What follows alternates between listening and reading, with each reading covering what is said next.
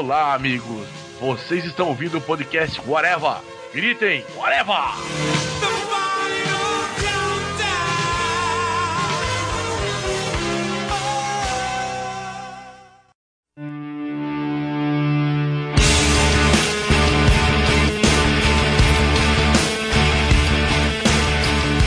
Podcast Whatever começando, minha gente. E hoje a gente vai fazer aquele podcast do famoso Tava Ruim, Tava Bom. Parece, parece que piorou com o passar do tempo, né? A gente vai falar sobre filmes, séries, que a gente começou achando, pô, tá legal, está empolgante, bem louco. E aí, de repente, do nada, ele começa a ficar ruim, vai ficando ruim, fica uma coisa intragável com o passar do tempo, né? Meu nome é Marcelo Soares e para falar sobre isso comigo aqui está o senhor Júlio Cruz.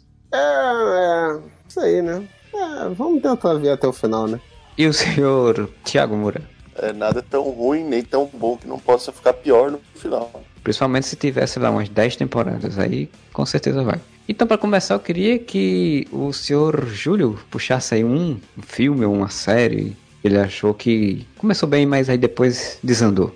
A gente começou falando principalmente de séries, né? É, eu vi poucas séries, mas tem uma que é meio que um consenso de que ela começa bem e depois vai pro caralho, né? Que é Californication, com o nosso amigo Fox Mulder, David Duchovny, que é uma série que começa bem legal, cara. Porra, ele, ele em Hollywood lá, ele é roteirista, né? E mostra aquela vida muito louca de Hollywood.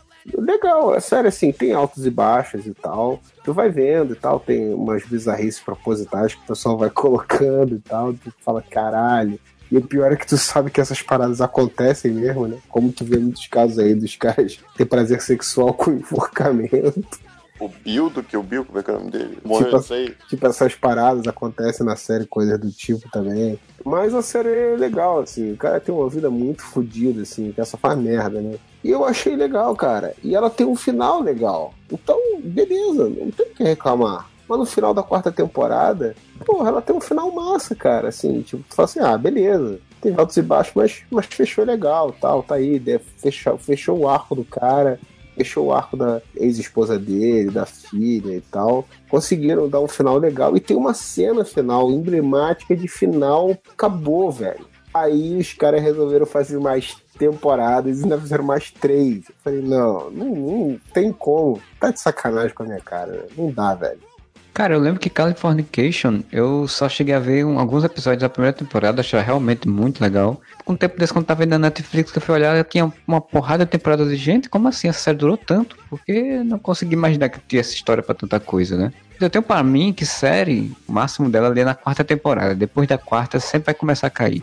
Quatro temporadas tá de bom tamanho. Dava pra fazer melhor com menos. Como sempre dá. Deram uma floreada, uma esticada e tal, mas beleza, tá de bom tamanho, vai, tá legal. Aí depois os caras resolvem que não, vamos continuar aí, pô, não, tem público pra isso, aí emissora, não, vamos lá, os rates não estão tão baixos assim, o pessoal tá querendo que continue. Aí convence os caras a voltarem, aí acho que se eu não me engano muda de cidade. Eu não consegui acompanhar, cara. Eu comecei, eu vi uns trechos assim, eu falei, não, velho, não, não, não dá, porra já acabou, velho. O que você quer fazer aí, bicho? Mas tem série que tem uma história pra ser contada. Ela vai ter um começo, meio e um fim. Cara, séries tipo, sei lá, CSI da vida, cara, tu pode ficar fazendo quanto você quiser. Só fazer uma nova aventura por semana, beleza. Porra, Californication tinha uma história pra contar. Quando você chega no final dessa história, ah não, mas peraí, que tem mais. E daí é que é onde séries- vem a merda, né? séries estilo anos 80, antes de começar essa parada da série ter um começo, meio e fim, né? Você tinha um setup padrão e cada episódio era uma historinha. Aquilo ali, tudo bem, vira infinito se você deixar. Uma hora, obviamente, vai ser cancelado. Mas depois que começou essa onda das séries, tem que ter uma trama principal, né? obrigatoriamente tem que ter uma trama principal rolando e tal. Porra, se o cara estica demais, perde sentido. E obviamente em algum momento isso vai perder o sentido. Tá falando isso, eu só consigo me lembrar de uma série que eu acompanhei religiosamente por um bom tempo, que era Dexter, cara. Eu cheguei na época ainda que tinha locadora de DVD, eu locava os boxes da temporada, passava o final de semana maraton, maratonando, né? hoje, o que a gente faz hoje com Netflix, eu fazia com boxes de DVD.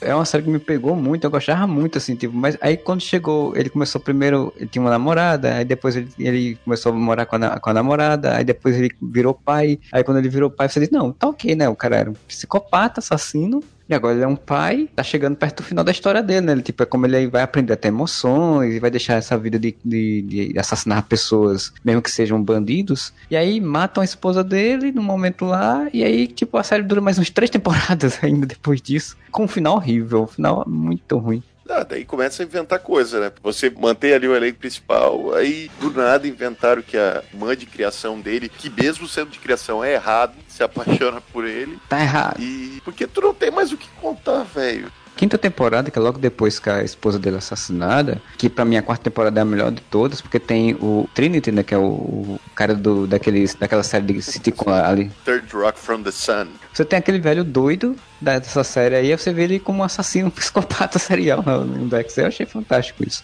E aí o bicho mata pô, a mulher dele e tal, beleza. Aí na outra temporada, ele começa aquela coisa de ah, os filhos vão ficar com a família dela, né? Da mulher, fica cuidando do bebê. Aí fica essa dinâmica dele como um pai solteiro e tendo ser assassino serial com babá, ele pega e encontra outra, outra guria presa lá com um bandido, e aí a guria começa a crescer assassina serial junto com ele, meio que ser um sidekick, tá? Aí você diz, porra, ainda era a menina do 10 coisas que eu dei em você, ainda por cima.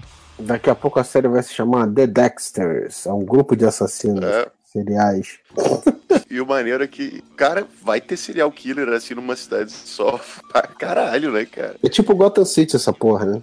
Todo mundo é maluco. Temporada tem um grande serial killer. Ficou fórmula, né? É, Tinha o grande serial killer, mas em todo episódio ele tinha que enfrentar um outro serial killer, né? Tem que ter o monstro da semana, o vilão da semana. É, e eram mais tipo serial killers dos mais variados, né? Tipo, qualquer coisinha, não era o cara que matava com uma agulha no pescoço de alguém. Era o cara que, que botava fogo no carro. Aí você não, ele não parecia um serial killer, mas quando você vai ver, ele matou várias pessoas assim. Então ele é um serial killer. Porque tem um, um método, né? E sem contar que aí depois tem uma temporada que descobrem essas, as mortes dele, e aí começam a caçar ele. Aí na última temporada tem uma. Parece que é uma irmã, ou é um, não, tem uma mulher que ele se apaixonou que também era um assassino serial, que tinha matado o marido, aí meio que ela virou antítese dele nas temporadas. O grande problema disso daí que vocês estão falando é que eu imagino que não vai mais ter gente pra matar, porque só tem assassino serial, cara. Não tem pessoas comuns na série, cara. Então daqui a pouco não tem mais quem matar, velho. São quantas temporadas, Dexter? Foram, se eu não me engano, oito. Oito temporadas. Oito, caralho. Tem quantos episódios por temporada? 13, acho que se não me engano eram 13. Tu botar um É só assassinato por episódio. É só multiplicar a quantidade de serial killers que apareceram na série. Não, se tu botar um assassinato por episódio, não. Se o cara é um serial killer, ele tem que ter matado, sei lá, pelo menos umas três pessoas cada um. Ah, não, não, mas eu digo a quantidade de serial killers, eu não tô falando nem de Não, vítimas. não, não, eu sei. Não, eu tô pensando na quantidade de vítimas, cara. É aquela É, parada do que o pessoal fala do vampiro. O vampiro não pode transformar todo mundo em vampiro, porque senão ele não tem, não tem mais fonte de alimentação, né, cara? É tipo isso. Os que é tanto serial killer que, velho, já não tem mais vítima nessa porra, né, cara? Quando eu assistia Buffy lá nos anos 2000, no início dos anos 2000, eu pensava isso, porque todo episódio morria, sei lá, dois, três alunos do colégio da Buffy, assim, cara. Aí eu, caralho, cara, ninguém pensou em interditar pouco essa não tinha, escola. não tinha quórum pra dar aula, né? O professor entrava na sala de aula, só tinha dois alunos, a Buffy e a amiga. Cadê os programas de segurança pública, né, que não interviram? E ninguém pensou em interditar essa escola. Olha só, já morreu, só esse ano morreram 72 alunos dessa escola aqui. Vamos ver se deu uma coisa errada, essa porra. É, eu tava olhando aqui, Dexter teve 12 episódios por temporada. 8 vezes 12 dá 96, é isso? Eu tô falando a conta, conta É, errada. tá certo, tá certo. Pra base dos 96 serial killers na cidade. 96. Se você considerar, sei lá, umas quatro mortes por episódio, porque assim, é um serial killer, já tem que ter matado umas quatro pessoas. O Dexter vai matar ali no final. Então tem que ter mais morrido aí umas quatro pessoas, velho. Incluindo o próprio serial killer, né? Você tem aí, tranquilo, uma base de quase 400 assassinatos por assassino serial no período aí de oito anos aí. Porra, velho. Isso aí já é problema de saúde pública, já. Porra, tipo, uma redução drástica na população do município. Isso é uma Gotham City, realmente, cara. Tem que, ter- tem que fechar a cidade e fazer uma intervenção nela, porque, porra, tá difícil. O pior que Dexter, assim, é o grande trauma na vida de quem é- foi fã de Dexter, porque a gente já sabia que a série tava uma merda, tava acompanhando só porque queria ver até onde chegava. E aí, no final da série, todo mundo, a polícia toda descobre que ele é um assassino, caça- começa a caçar ele, pra deixar, assim, os filhos, né, o filho que ele teve com a mulher, sem sofrer problemas por conta disso, ele resolve fugir. Ele foge no barco. E aí, no meio do- do- do oceano, tem uma tempestade um negócio assim, e aí ele é dado como desaparecido e não, não mostra que ele morreu ou não morreu. E a pessoa ficou, porra, ele é um assassino serial que matou um monte de gente a temporada toda. Ele tinha que ter morrido, caralho. Aí, por que que não mostra? Aí, se o Fernando tivesse aqui, ele ia concordar comigo. Porque o tubarão serial killer é que deve ter matado ele. Não mostra a princípio, depois mostra o final dele, né, Marcelo? Não, ele mostra depois aparecendo em um canto lá, vivo. Eu não lembro nem onde é, essa numa ilha. Lenha- ou- Ele é lenhador no final, É. ele tá trabalhando de lenhador. Ele de de árvores agora. É, ele virou um serial killer de árvores. Tempo desse estavam falando, e, né, porque os atores tentam fazer outras coisas e não dão certo, como ele fez agora uma série pro Netflix aí que parece que flopou. E ele tá falando de fazer um revival, né? Porque sempre acontece, né? Os caras não, não saem. Até o Charles Sheen tá falando de fazer um revival do, do Tyranny Hoffman. Boleto, né, velho? A velha Cara, história dos boletos. Porra, sério, eu acho que é porque fica muito tempo no ar. Os caras ficam marcados demais. Que, porra, é bem raro, velho, alguém sair de série e continuar fazendo alguma coisa assim, relevante. É, a não ser que ele Sei lá. plaque outra série, né? Mas fazer um, um filme, Ah, por exemplo, e sair do, desse universo de série, né, realmente. Ah, não necessariamente, até tem as raras exceções que confirmam a regra, tipo Evangeline Lilly, né, que agora tá na Marvel e era do Lost. Pô, tu pega do próprio Friends, assim, os seis, só a Jennifer Aniston conseguiu emplacar uma carreira sólida de atuação, né? Tu vê o Chandler tentando de tudo quanto é jeito e não consegue É, mas aí é aquilo, né, cara? O cara fica marcado com um papel, ele depois fica tentando sair disso, né? Até isso é, isso é natural, assim. Ou tenta sair disso, ou, assu- ou assume isso. O Joey, É. né, que tá fazendo o Joey até hoje. Mas o foda é o Charlie Sheen, né? Porque o Charlie Sheen foi tão pau no cu, pensando, eu sou o rei da cocada, eu posso escrachar todo mundo, que sempre vai ter alguma parada que vai me dar audiência. E ele se fudeu, né, Mas cara? se fudeu de verde Se e amarelo, azul e branco. Cagou na cabeça de todo mundo e tá aí, né? Bom dia, Alan. Bom dia, Jake. Satanás. Tá, se é pra falar de série, então vamos, vamos, vamos falar de uma que, velho, era bem assim, cara. Começou bom, aí parece que piorou, aí parece que tava melhor, aí ficou pior. Que é o Heroes, né, cara? Que eu não sei como que tu conseguiu assistir todas as temporadas, Marcelo. Eu abandonei na segunda. Cara- até esse revival aí também, Marcelo? Assisti, assisti. Cara, eu, eu assisti Dex até a oitava, né, cara? Então, tipo, eu assisti quatro temporadas de Heroes, não era, não era de- nada demais, assim. a- por mais que a história tivesse uma merda em algum momento, é a velha coisa de querer ver até onde vai dar. Qual é o fundo do poço, né? Qual é a cor do fundo Não, do é poço? tipo acidente de carro, né, cara? O Marcelo é aquele cara que passa devagarinho assim do lado do acidente de carro pra ver o estrago, né? Eu não sei se você chegou a ver, Júlia, a primeira temporada de Heroes. Não, não vi nada disso. A primeira é foda pra caralho. É, a primeira temporada de Watchmen, quer dizer, de Heroes, né? Porque eles copiam a ideia de Watchmen completamente, assim. Mas eles criaram personagens carismáticos e criaram um mistério interessante. Ainda criaram versões, tipo, tem um cara que viaja no tempo, então aparece a versão dele do futuro, que você diz, porra, que versão massa e tal, não sei o quê. Só que nessa de prometer ser foda, a série termina a primeira temporada de uma forma até legal, assim, ela meio que dá, como toda série de 22 episódios, tem uns momentos que ela meio que fica, dá umas cagadinhas, fica meio chata. Mas ela termina até bem, tem um encerramento. Só que ela sofreu de um, um grave problema. A série tinha sido criada para ser. Cada temporada eles modificaram completamente o elenco, que nem é o American Horror Stories, Não, na É. verdade, o American Horror Story não muda o elenco, muda a história. Né? Tudo como. True Detective, Detective. como. É como algumas séries que depois. É porque depois da American Horror Stories começou essa lógica de fazer novas temporadas com outro elenco então. Não, não, é porque Ou outra American história. Horror Story, é, American Horror Story, eu digo que é o mesmo elenco, porque a base de elenco é o mesmo, só que na próxima temporada são novos personagens e uma história completamente diferente. Fala agora, né? Porque da primeira pra segunda eles mudaram de fato o elenco. Não, Jessica Lange, Ivan Peters, tá todo mundo lá. Os que fizeram sucesso, né? Mas eles mudaram boa parte do elenco. Ah, mas se tu pegar assim, por exemplo, a Jessica Lange, ela tá em quase todas as temporadas. O Ivan Peters tá em todas as temporadas. Uma atriz que eu gosto, cara, como é que é o nome dela? A- Sarah Paulson. Faz a Sarah Paulson, tá em todas as temporadas. O que eu acho legal, do, vou fazendo um parênteses aqui do, do American Horror Story, é esse negócio meio teatral, é que como se cada temporada fosse uma, um show diferente. É usando tipo uma companhia de elenco. teatro. Cada vez tá apresentando Tipo uma companhia de peça- teatro, Uma exatamente. peça diferente, né? É isso que eu quis dizer.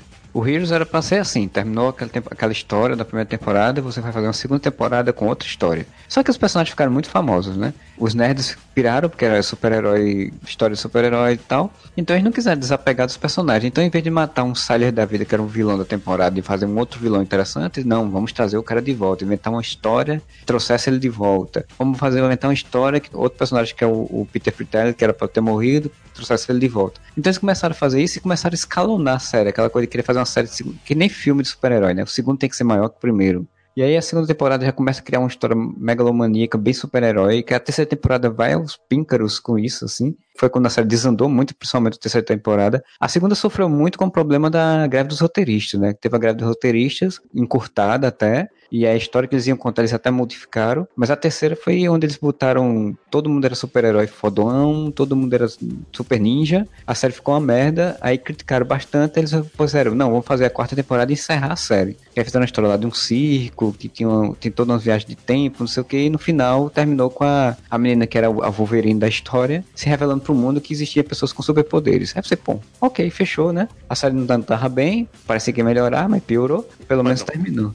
Uma coisa que eu acho interessante de super-herói é que o cara ganha poder e ele já vem com o manual de instrução do poder, né? Ele já sabe como É. fazer as paradas, né? No Heroes não era assim, os personagens estavam descobrindo que tinham poderes, mas eles não sabiam qual era. Você vai descobrindo junto com os caras e é meio. Tinha muito, muito de Lost na série, porque não tinha aquela explicação automática, Óbvio. sabe? Não era óbvia. Então, a cada episódio você ia descobrindo um pouco, e o interessante era você ir descobrindo qual é o poder de cada personagem. Então tinha, sei lá, o cara que aparentemente ele tinha o poder de voar, mas aí de repente ele descobria outra coisa, e com o tempo você descobre que o poder dele é meio a vampira. Ele absorve o poder da pessoa que estiver mais próxima dele. A outra menina se regenera, tal, você vai descobrindo aos poucos. Uma das mais legais é aquela guria que é meio Hulk, assim, que ela tem uma dupla personalidade. Quando ela fica nervosa, ela perde a consciência, ela muda de personalidade, ganha super força. Era uma guria que tinha um filho e era mãe de casa e tal, e aí quando ela, a outra personalidade dela fazia é, atrocidades tipo.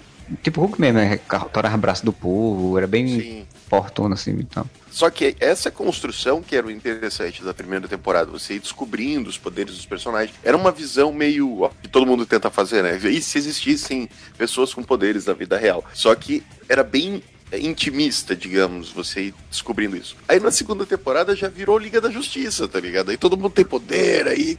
Os personagens mais populares eles não conseguiram tirar. Exato. Então esses caras já estão fodão. E de repente eles tinham que ser uma coisa maior, né? Voltar mas mostrar daí- as pessoas descobrindo do zero as coisas de novo, já não atendia mais a expectativa do pessoal, né?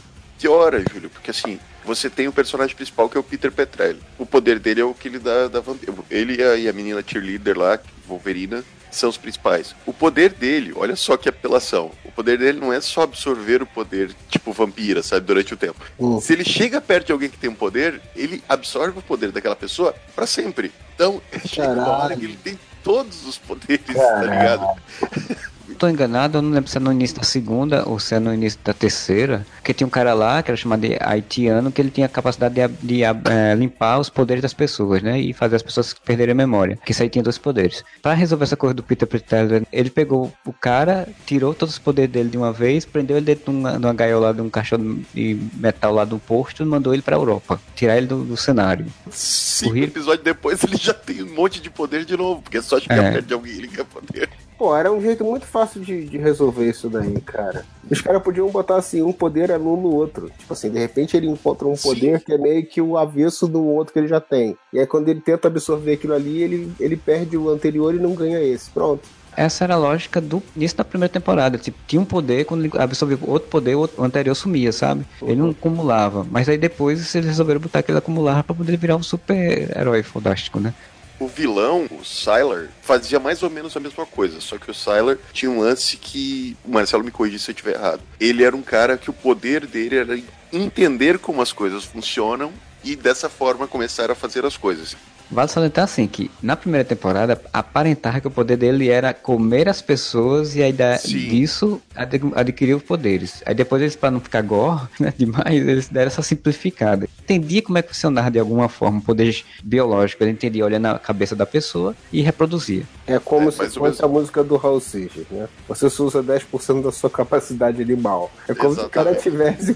Todo mundo tivesse capacidade pra fazer tudo. Era só saber como. Esse cara tinha poder de saber como, aí pronto. Exatamente. Isso era legal, porque iam acontecendo os assassinatos das pessoas que tinham poderes e elas sempre estavam com a cabeça aberta, se não me engano, né, Marcelo? Me corrija se eu estiver errado. Morta, mas com a cabeça aberta, né? Aí eles, ah, é um ah. serial killer de pessoas com poderes. Puta que pariu. Ele literalmente olhava o cérebro das pessoas. É, o cérebro isso, das pessoas. Tem um plot na primeira temporada que era do Save, Cheerleader Save the World, né? Porque tinha uma menina que era Wolverine da história, que ela se recuperava, se regenerava. O personagem que viajava no tempo, a versão dele do futuro, vem ao passado para falar para o Peter Pritelli que ele tinha que pedir que o Salya matasse essa menina. Porque senão o Salya matasse ela, ele ia absorver esse poder de regeneração, ele não poderia ser morto pelo o viajante do tempo no pre do presente e no final da temporada. E aí esse é o grande plot, tipo, eles conseguem impedir isso. Então, tipo, ah, o cara não regenera, então ele pode ser morto ainda. Ele é morto, mas ele não morre. Ele se recupera. Porque então... ele fica tão famoso que eles não conseguem se livrar do personagem. Exato. Os caras tinham que fazer, não só nessa série aí, mas em outros negócios, dar uns poderes maneiraços pra algumas pessoas, que a pessoa é tão bosta que não faz diferença a pessoa ter aquele poder. Tipo assim, Imagina um cara fracote, idiota, um completo bosta. Aí tem poder de regeneração. Foda-se, né, velho? Não consegue fazer nada com ninguém. O que, que adianta de regeneração? O Rising Stars do Straczynski tem isso, cara. O Rising ah, Stars é. Tem um personagem do Rising Stars, não se machuca, que é bravo, indestrutível, digamos assim. Só que ele é gordão, bem gordão. Então ele, tipo, ele não consegue fazer nada. Ele tentou ser jogador de futebol, mas as pessoas se machucavam muito fácil, ele não podia ficar no campo. Ele termina a série, tipo, assistindo televisão e, e morre lá assistindo televisão televisão. Caralho. Tem um outro que pode voar, flutuar, pode voar, só que ele não sabe descer, então ele flutua e sobe até a estratosfera e morre. Qual é o seu poder? Eu sei voar, mas não sei descer. Muito bom. Na segunda temporada, ele consegue abrir a cabeça dessa menina, entende um negócio, que em vez de matar ela, porque ela também era personagem famosa, ela fez: Eu vou deixar você viva, pra você aprender melhor sobre isso. Não, e daí eles regeneram esse personagem, porque ele fica tão famoso. Ele é o Zachary Quinto, que agora é o Spock, né? É. Ele fica tão famoso que chega uma hora que ele vira herói junto com os outros heróis, assim, cara.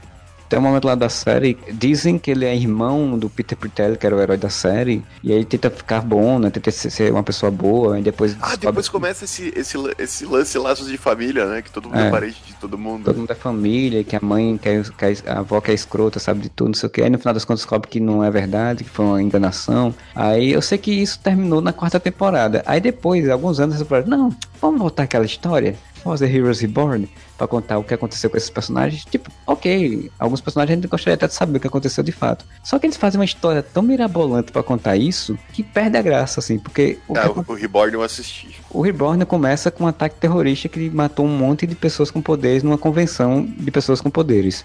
E aí começa uma. Con, né? É, e aí começa uma caça às pessoas com poderes porque são consideradas terroristas. Aí tá, pô, ok, um plot pós 11 de setembro, né? É outra realidade e tudo e tal. Só que vira novela mexicana, vira um plot de uma mulher louca que descobriu que, a, que vai vir um, um, uma onda de calor do sol que vai matar a Terra, destruir a Terra. Então ela tá construindo uma cidade no futuro para poder levar as pessoas selecionadas para o futuro, quando, quando já pudesse ser mais fácil de ter vida vamos contar o que aconteceu com esses personagens do Heroes. Só que vamos fazer isso sem usar nenhum personagem do Heroes. Porque não Sim, tem, porque, cara. O Hero aparece em um episódio.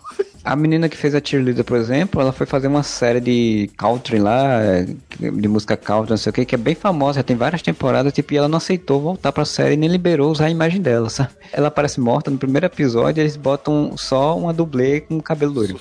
Só de costa. É, de Aí costa. só aparece o pai dela, o único cara que aparece mais, o homem de óculos lá. Cara, começa aquelas coisas mirabolantes. Ah, não, porque daí que que aconteceu? Quando eles nasceram, o Ir pegou, voltou no tempo, levou as, os bebês pro passado, pra eles serem criados no passado. Cara, é, é um troço muito zoado, assim, tipo, é muito viagem. É muito quadrinho, de fatos, né? Só que aquele quadrinho muito viajado das antigas, assim, que era tudo sem explicação, sem sentido, né? Aquele X-Men anos 90. Isso, isso, bem X-Men anos 90. O guri principal, que é o Peter Pan, né? E a irmã dele, falam que eles são, porque é laço de família, né? Eles são a saída para resolver o bagulho tal, pra salvar o mundo, de novo. A resposta Aí, da saída que é ótima. Tu se lembra como é que, por que eles eram saída? Começa a vir a onda solar e os dois ficam apontando para cima só. Eu não entendi é porque, aquela porra, é cara. É porque a, a, menina tem um poder que cria um, tipo, se não me engano, cria um escudo, um negócio assim, e o menino tem um outro poder que é não, junto os dois poderes. Não, o poder dela não é um lance de tempo, de clima. Ah, é o assim. poder dela de clima, é, que teoricamente ela ia, re- re- ela ia recuperar o clima quando fizer. Só que, tipo, tem um negócio, tem um, um, um glimpse aí, né? Quando eles estão juntos, que eles se tocam, eles reverberam uma energia lá, que a energia ia, ia destruir, o, soltar um raio pro espaço, azul, né? Raio azul pro espaço. E ia destruir a onda, a onda solar lá e impedir que ela devastasse a Terra. E nisso, o Aí Shazam, o Zakrilev, que tá na, tá na série, que vai proteger eles de, de os garotos não serem mortos. É, mas no começo ele quer matar os garotos, porque Isso, é anti-mutante. Cara, tá, tá- velho, tá muito confuso isso aqui, velho. Curta Mas essa parada aí. calcula, tô assistindo. Não, não, velho. Tem até o Batman, cara, na série. Tem um Batman na série. Sério, tem um cara que não tem poderes, daí ele faz Batman o uniforme mexicano, do Batman, verdade. o Batman mexicano. E ele morre no primeiro episódio. Não, mas daí o irmão dele vira o Batman É, aí o irmão dele que tem poderes, que tem, que tem super força, tá? Resistência. O irmão dele tem poderes? Ah, não, o irmão Não dele não tem, tem cara, poder. É não o outro tem. tinha. Era o outro cara aleatório que tinha, nem É, lembro. Era o outro que era o Batman certo. Ele tinha poder de ser, de ser super forte, resistente, e ele podia Ah, ser o é? Batman. O irmão dele tinha poder e morre. E aí o idiota vai lá e diz: agora eu que não tenho poder vou ser o Batman, né? Isso, isso. É uma série que começou interessante na primeira temporada e depois virou toda uma merda. E o mais interessante de- do Heroes Reborn é que tem um elenco grande com vários personagens com poderes, mas no final das contas só importava mesmo eram os dois irmãos, porque o resto é porra nenhuma. Sem contar que, que eles usam a forma de usar viagem no tempo nessa série é muito bagunçada, cara. Tipo, no final da primeira temporada, o Viajante do Tempo é jogado pro Japão feudal, né? Porque ele tem uma espada de um cara que seria um grande guerreiro. Quando chega lá, é um gaijin, né? É um, um estrangeiro no Japão que é, que é o dono dessa espada. Que é o Tom Que- Cruise. E o cara é, tem poder de, de imortalidade, quase. Ele não morre, né? Um negócio assim, que ele é destrutivo. Aí no final do tempo, quando ele tá lá no passado, ele faz uma merda muito grande lá, ele é enterrado vivo e é desenterrado vivo no presente depois. E vira o vilão da temporada. Foi muito ruim, né, cara? Queria falar só de um personagem da primeira temporada que era bem legal, que era aquele pintor que isso- conseguia pintar o futuro, mas só quando ele tava chapado de heroína. Porra, esse, é, esse poder é massa. A primeira temporada tem uns personagens legais, cara. Tinha o Claude, que era um cara que ficava invisível, que virou meio que mentor do Peter em um momento. Os poderes dos personagens na primeira temporada eram muito criativos, cara. Era muito, muito criativo. Porque não era aqueles poderes clássicos, o cara só é super forte, ou o cara só é isso. Ele tinha um poder, mas aquilo tinha alguma consequência, digamos assim, né? Pô, A lá. pergunta que não, que não quer calar. Dá pra assistir a primeira temporada e sair satisfeito? Que eu digo assim, Tá. de, de, não, não, eu tenho que ver o próximo. A primeira temporada tu diz, deu, não preciso Porque mais. assim, a primeira temporada, tirando essas coisas que a gente, você sabe que os personagens não morreram, ele tem um final. Ele de fato tem um final. Assim, tipo, acontece de a cada personagem, arco do personagem encerrado, e você dizer, ah, se você levar em conta que os outros que eram pra morrer, morreram, aí você diz, pô, tá ok, teve um final. E ele fecha a história em geral, né? Tem esse encerramento, né? Mas assim, é. Dá pra assistir pela diversão, mas você vai ver muito de Watchmen, aí você vai começar a comparar muito com Watchmen e vai ficar meio puto porque tá muito parecido algumas coisas, então, mas bem. É, A primeira temporada é interessante, dá pra assistir de boa, é interessante, divertido, e deu. Parou por aí porque depois piora. Eu indicaria muito mais os quadrinhos, né? Porque saíram quadrinhos do Heroes e na época que tava saindo série, saiu, saiu uns quadros paralelos, tinha até umas histórias que não tem na série e outros personagens, tem lá, tem umas coisas interessantes.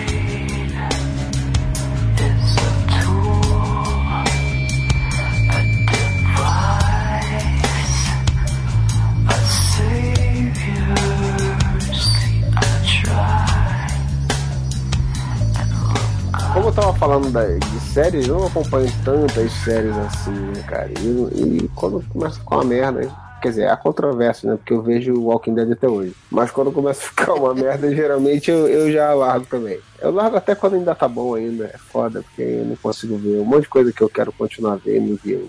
Então vamos pra filme um pouquinho. Não tem nenhum filme que seja mais parece que tá bom e, e tá pior e fudeu tudo quanto Prometheus, né, velho? Prometheus é puta que pariu, né? Ô, caralho. A premissa do Prometheus é muito interessante. Apesar de ter toda aquela confusão de.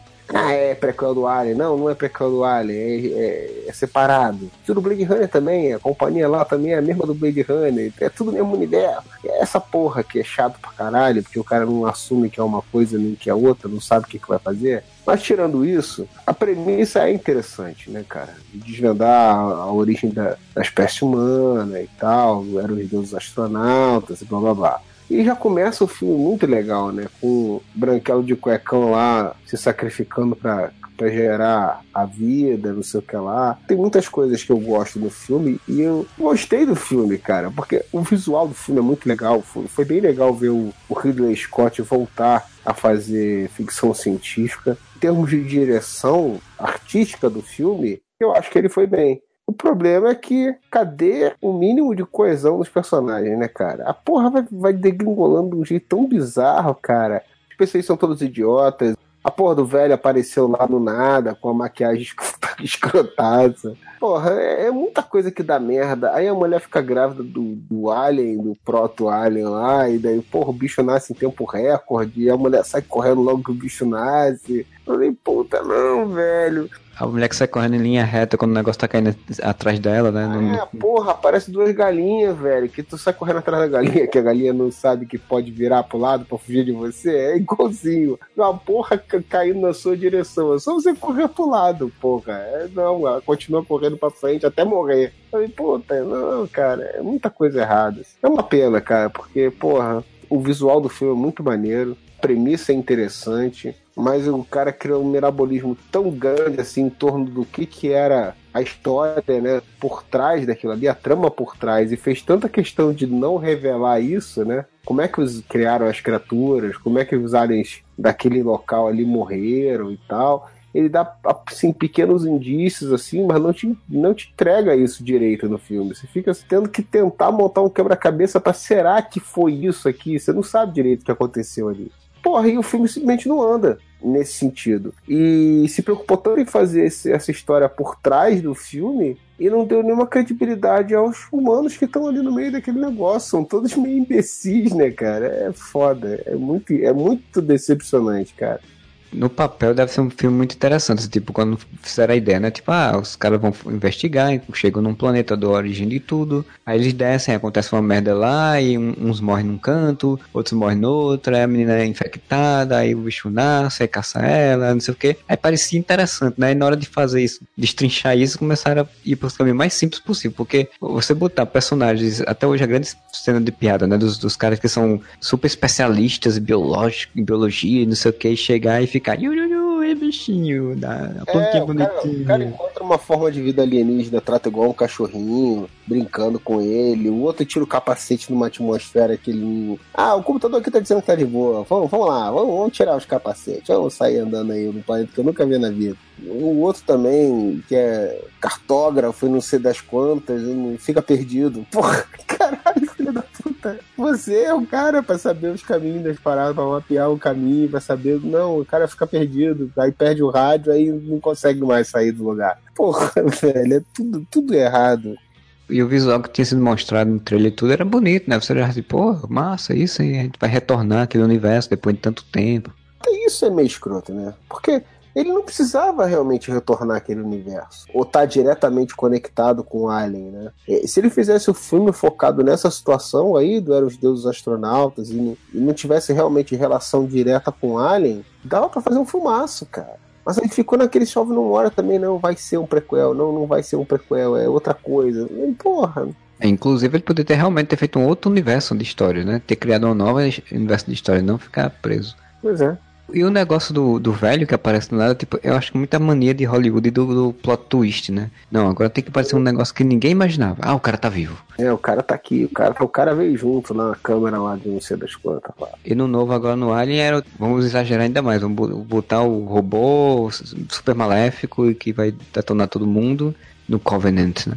É, o Covenant, eu nem lembro direito, cara. Eu vi o Covenant, eu nem me lembro direito, assim. Mas o Prometheus é bem mais revoltante, assim. Eu acho que o Covenant você já tá preparado. Você já sabe que você tá assistindo a continuação do Prometheus, né? Então você já tá preparado pro negócio da merda, né, cara? Eu acho o personagem do, do Fassbender interessante. O Covenant, apesar de alguns muitos problemas que tem no filme, ainda consegue ser menos pior Prometheus, assim o que eu vejo muitas pessoas reclamarem do Covenant é a promessa, né, que, que o Prometheus prometeu e nesse não cumpriu, que é de que ia contar a história de fato, assim, a gente ia acompanhar o que aconteceu com a menina do... Ah, sim, é, porque ele... Porque ao longo ele... do filme, né, e não, tipo, tão rápido ele já ia é, resolver. mais uma vez, ele criou toda uma história por trás, ele dá indícios do que aconteceu, mas ele não explica realmente o que, que aconteceu. O que você espera que o cara vai concluir, vamos dizer assim, um ciclo ali, E, na verdade, tá te contando uma história que não é a história que você queria, né?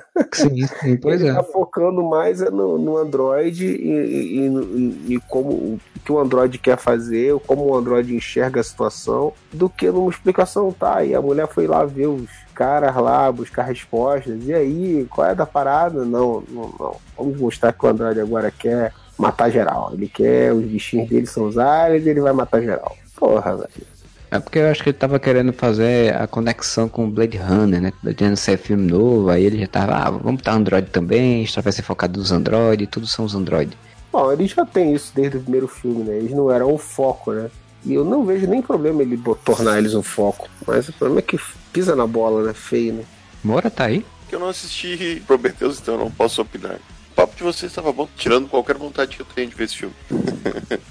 Eu não vou falar de um filme que começou bem, mas terminou mal. Eu vou falar de uma franquia que começou perfeita e depois, porra, parece que ia melhorar, né? Depois é, tava ruim, que piorou. Que foi Matrix, né, cara? Eu não canso de falar isso, velho. Pra que precisava de Matrix Reload, Matrix Revolution, se era pra fazer aquilo?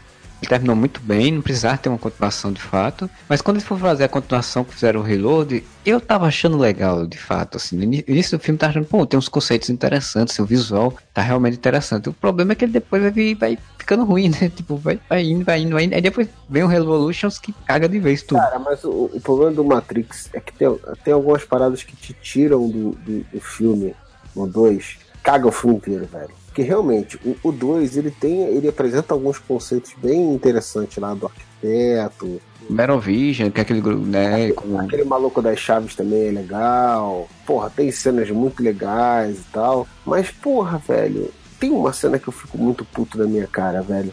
É quando o cara vai lá encontrar lá com a, com a mulher lá. Oráculo, agora não. Acabou, acabou teu, teu tempo com. Não tem nada que falar com o oráculo. Não sei se é você mesmo, quem é você. Aí sai na porrada com o cara. Totalmente estúpido, velho. Tá- com o anjo lá que eles botaram, né? Caralho, é esse, velho. O cara, aí terminou, tudo bem. Eu tô pensando, vai ter alguma coisa, né? Alguma, né?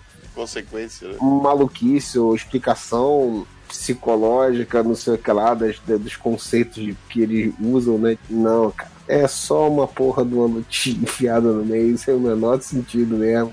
Dentro dos conceitos orientais tinha que ser um, sei lá, um jogo de, de, de gamão, um jogo de xadrez, uma, uma metáfora que ele tinha que descobrir, né? Porrada não é muito essa lógica de que pra você passar pra encontrar um oráculo você tem que fazer uma porradaria. Se eu não me engano, esse personagem desse arcanjo aí, que era pra ser o Jet Li, mas ele não quis fazer o filme. Eu acho que foi por isso que criaram essa porra aí, só pra ter uma lutinha com o Jet Li. Aí eles saíram e eles mantiveram a porra da lutinha. O primeiro é foda e aquele final, por mais que ele seja um final muito bom, todo mundo queria uma continuação. Eu queria Claro. uma continuação. Todo mundo, né? Isso é óbvio. Tu quer ver o Neo Mega foda. O principal problema é que dois e o três, eles têm uma coisa que o primeiro não tem. O primeiro não é um filme pedante. Ele não é um filme, olha aqui como eu sou mega profundo. Ele tem um conceito profundo pra caralho, sem precisar ser pretencioso, entendeu o que eu quero Sim, dizer? sim, sim, sim. Ele aborda dois vários o- conceitos interessantes, né, que existem, do pessoal não existe, e por aí vai um monte, né?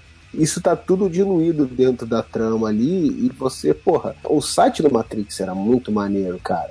Ele falava sobre todos os conceitos que aparecem no filme, aí se aprofunda. Ele chega a ser interessante nesse nível, de ser uma porta de entrada para um conhecimento. Tá no filme, mas no filme é mostrado de uma forma lúdica, vamos dizer assim. Né? Sim, tem uma trama sci-fi legal pra caramba, mas aquilo tá calcado em um monte de conceitos muito interessantes. Usa como base, mas não fica, né, cagando cheiroso, como, como o Mora quis dizer aí, né? exatamente. É, é a lógica básica do, do, do bom sci-fi, né? Que é você fazer um conteúdo de entretenimento, que tem ali ação e tudo, mas que tem um conceito profundo por trás. E aí, realmente. Inclusive, você tinha, como você falou do site, você tinha também o Animatrix, né?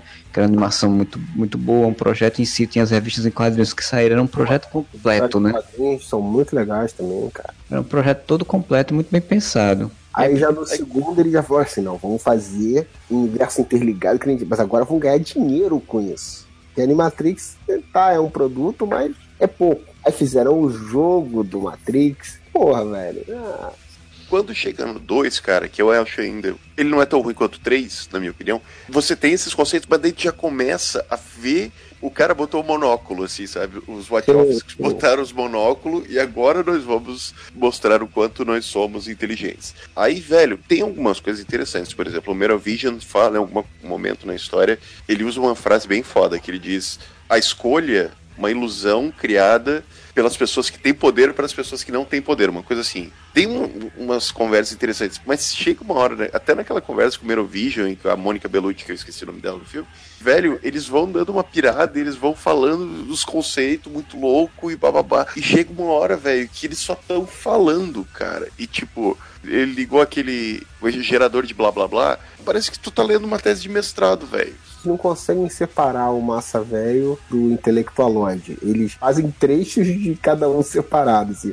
Ao ponto de não ter nem sentido estar tá ali na história, é só uma porradaria aleatória. Em vários momentos isso acontece, embora Sim. tenha algumas cenas, principalmente no início, que são legais, você vê realmente aquela realidade. As pessoas que conseguem, entre aspas, manipular aquela realidade fazendo coisas incríveis que no mundo normal não, não seriam possíveis, né? Que aquela perseguição de carro, não sei o que lá. Sim tem coisas legais ainda embutidas ali, apesar de ser massa velho pra cacete, como no primeiro filme também tinha, se torna crível dentro daquele daquela contexto. Mas tem umas que não servem a história em nada, né, cara? E é isso que dá esse contraste. Você tem tipo, Paulo Cozice de, de ser o, o, o, monóculo lá, entendeu? Exageradamente num trecho, pulando para outros trechos que é só porradaria sem sentido, não tá, nada tá dosado ali.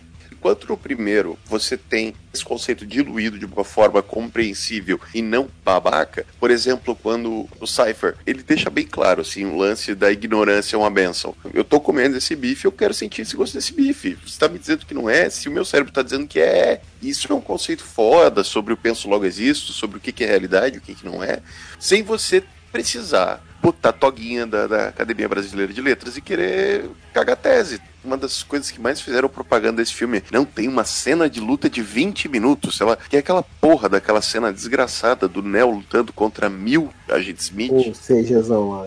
Puta que pariu, que cena chata do cacete. A primeira vez que eu vi, começa legal e tal, né? Apesar que você tá. Mas depois de 20 minutos, você tá é, querendo morrer vendo aquilo. Que o CG tá, não é perfeito ainda, naquela época não dá, não ficava. Até hoje ainda, não é perfeito, mas, né? Mesmo naquela época, aquilo sendo algo inovador, ainda assim você vê que, pô, mas tá, tá, tá meia boca ainda. Não, não, tá legal, porque eu nunca vi nada parecido, mas ainda não tá, né? Tava Tekken, né? Coisa é. Mas chega num momento que tu fala assim, tá, e aí, velho? Porra, vambora, né? Que realmente é quase 20 minutos uma cena de luta, cara, velho. Porra, eu era moleque, velho. É do que? 2001 essa porra desse filme? Eu tinha 18 anos. 18 anos tu quer ver cena massa velho. Eu tava quase levantando o cinema pra. Ah, vou lá comprar uma Coca-Cola. Né? Inclusive, essa cena é consequência de algo que eu tinha. Que eu tava falando né, quando falou de Heroes, né? O agente Smith ele foi destruído no filme e teoricamente não era para voltar, mas como a, o personagem fez sucesso, aí vamos trazer o cara de volta. Como vai trazer ele? Ah, agora ele é um vírus na, no, dentro do sistema que está se reproduzindo e isso é um problema. O problema do 2 é ele é a enganação, né? Tá vendo um monte de merda ali no meio, mas você ainda quer acreditar, né? Porque tem os Sim. conceitos legais e tal. Aí no 3 é que a parada realmente vira qualquer ah, nota, né, velho?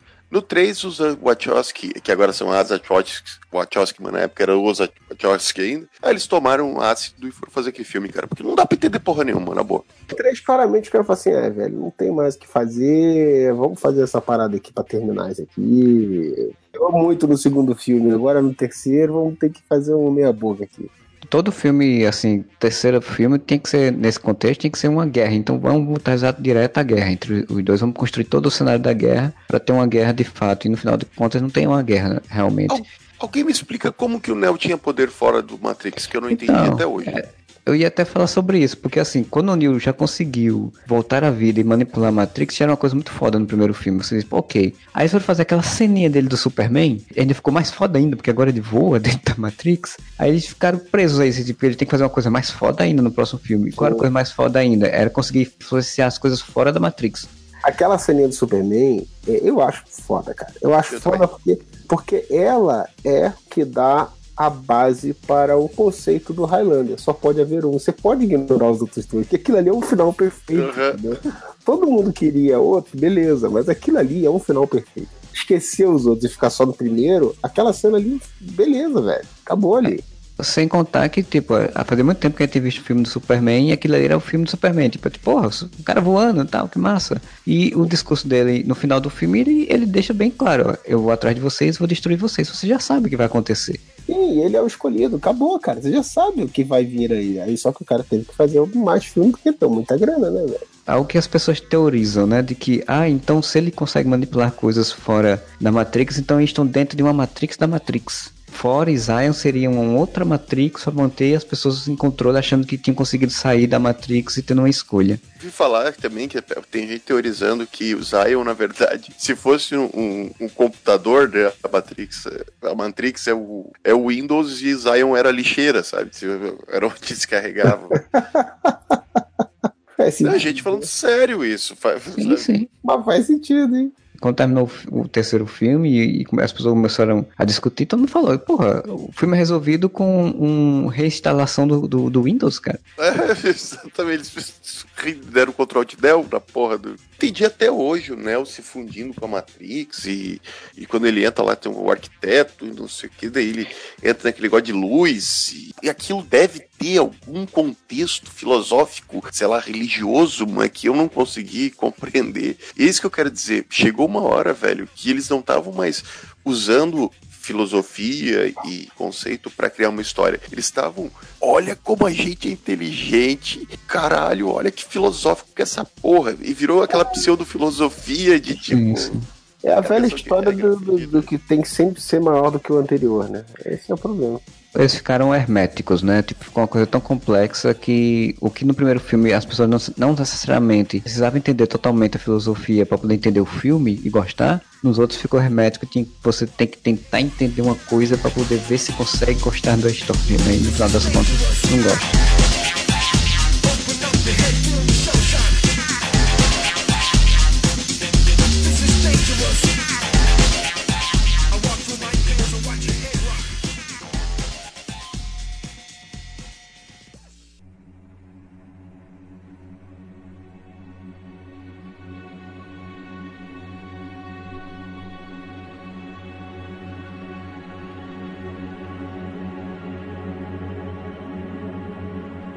Que a gente tá falando de, de, continuações, já que a gente tá falando de Matrix, já que a gente tá falando de tecnologia e robôs, a gente, eu tenho que citar trazer à tona aqui um filme que é uma continuação. Eu achei que você ia falar agora. Então, já que a gente tá falando, então vamos falar de coisa boa. Vamos falar de. falar da Top Term.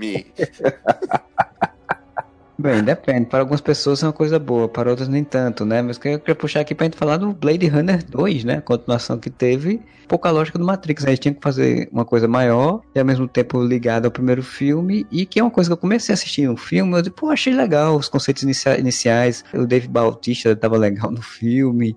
Mas o começo do filme é, é a melhor parte do filme. Pois é. E aí, para mim, o filme começa a desfazer quando ele começa a chegar mais perto de encontrar o Harrison Ford. Quanto mais perto do Harrison Ford, mais o filme vai ficando ruim para mim.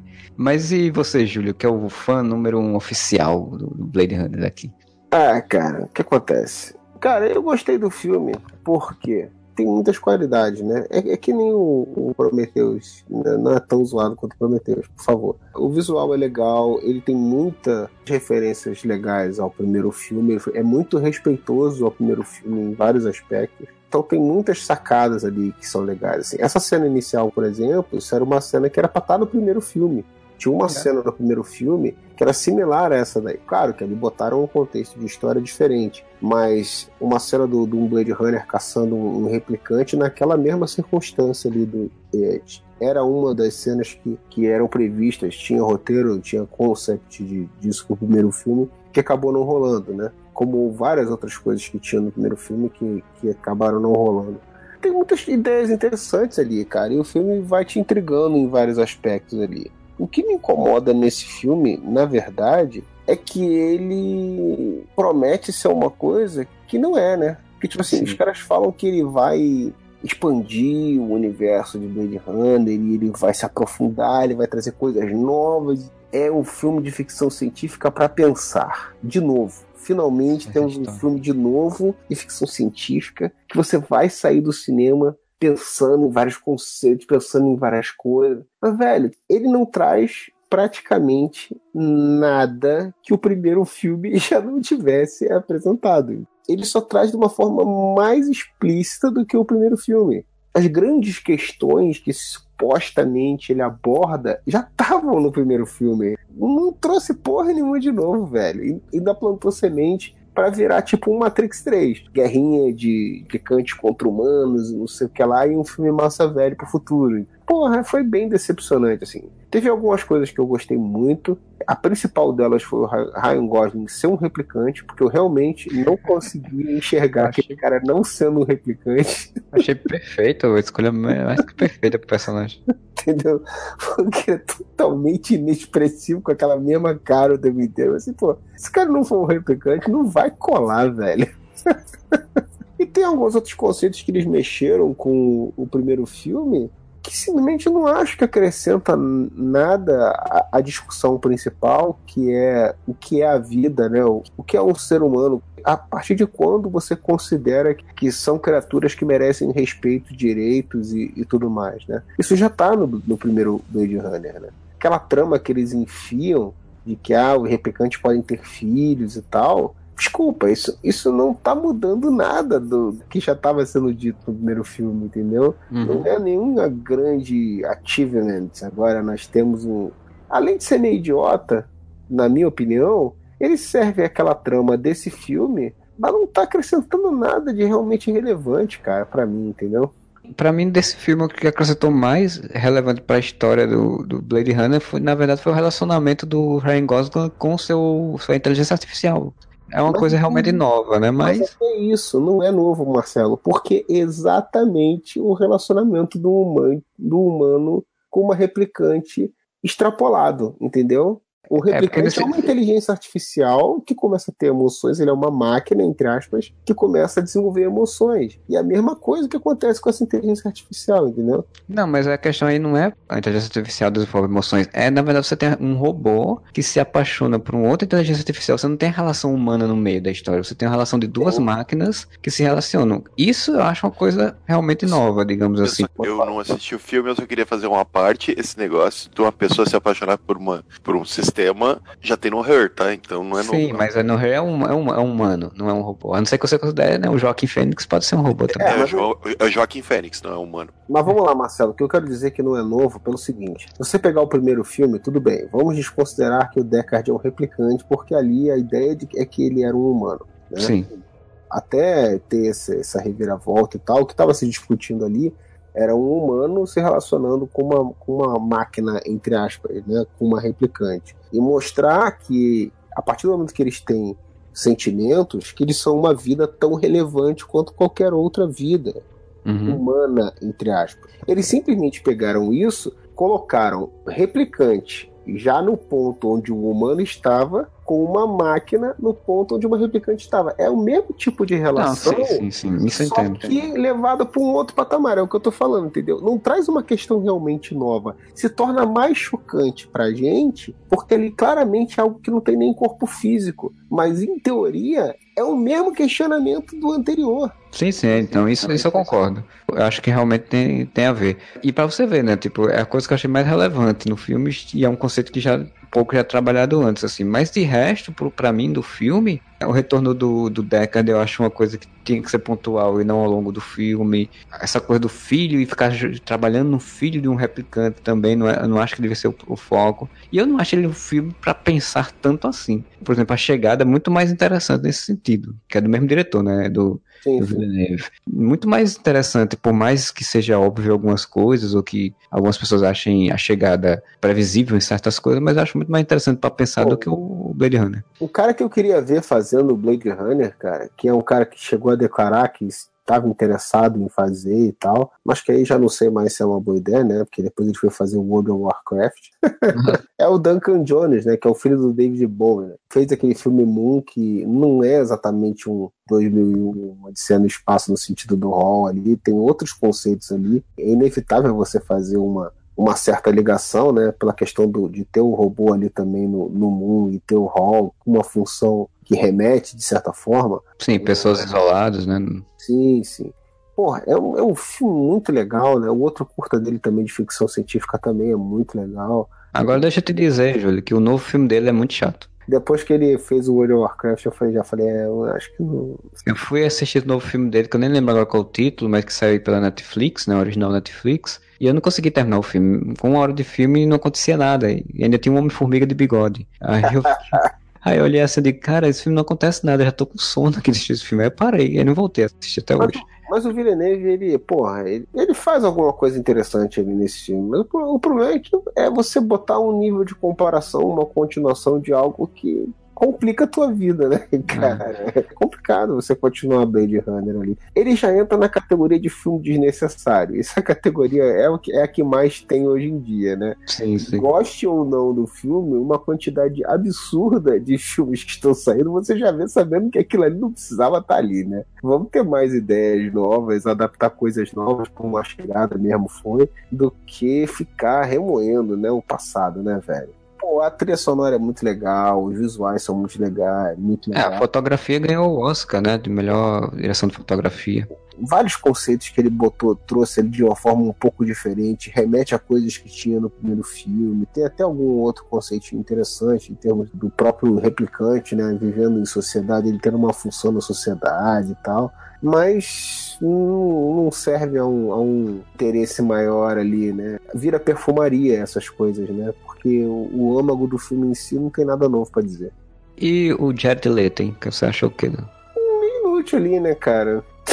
é um personagem que não, não diz ao que veio, né? Fizeram todo um tchananã. Um personagem que aparece pouco e tem relevância na trama, assim, mas, mas não tem o impacto prometido, né? Eu fiquei esperando qualquer momento ele começar a dar risada do Coringa lá no meio da história. Só uma coisa que eu acho interessante dele, né? Porque ele é cego e ele usa o- os robozinhos pra enxergar. Que é um conceito cyberpunk e tal, mas é nada demais assim. O Blackjack no Esquadrão Atari já, já fazia isso. Ele tinha um olho biônico, e às vezes o olho voava sozinho e ele enxergava é.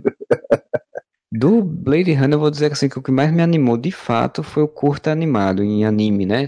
Que é do que Sim. foi lançado, que é É bem legal, é bem legal. Blackout, né? Que é de 2020, contando quando os, os ciborgues fizeram um blackout lá na, na cidade, pagaram dados e não sei o quê. Até o curta com o personagem do, do Drax lá, do Dave Bautista. Bautista também é legal também. Sim, que mostra um pouco da ambientação urbana daquela sociedade daquele período, né? Eu acho, achei muito mais interessante, assim. Eu faria muito mais interessante ver uma série, por exemplo, daquilo ali, uma série de poucos episódios, né? Um HBO da vida, mostrando um pouco dessa ambientação, né? fosse animada ou uma versão live action, muito mais interessante do que você contar uma história de outro personagem que já, enfim. Acho que provavelmente o filme não teve grandes retornos financeiros, então ele não deve mais mexer nesse vespeiro. É, eu também acho que não, mas é- aí o retorno financeiro foi outra furada, né, cara? Porque realmente eles fizeram um filme que, em termos de clima, ritmo, ele é até mais lento do que o original, né? Sim. Tipo de filme que hoje a galera não, não, não consegue digerir bem, né, cara? A maioria da molecada, o que- sei lá, eu já, já, já tive essa. De tanto falar bem de Blade Runner, já algumas pessoas, pessoal mais novo, já fala assim, pô, vou ver esse filme e depois vai falar, cara, dormi, porra, não consegui ver. O pessoal não tem mais essa. Consegue entender ou, ou acompanhar. Hoje em dia tem outra velocidade, né? É, O cinema tem outra, outra dinâmica, vamos dizer assim, que não funciona muito pro pessoal hoje. E aí eles repetiram isso e fizeram até mais lento ainda, né, cara? Então, tipo assim, era um assassinato comercial, né? O primeiro filme já foi mal, né, comercialmente na época e os caras optaram pelo mesmo caminho que não é comercial pra esse também. É, muita homenagem acabou dando problemas. O que eu nem reclamo, né? Porque assim, isso foi pra mim que gosto do primeiro filme, não me incomodou e foi algo até positivo, né?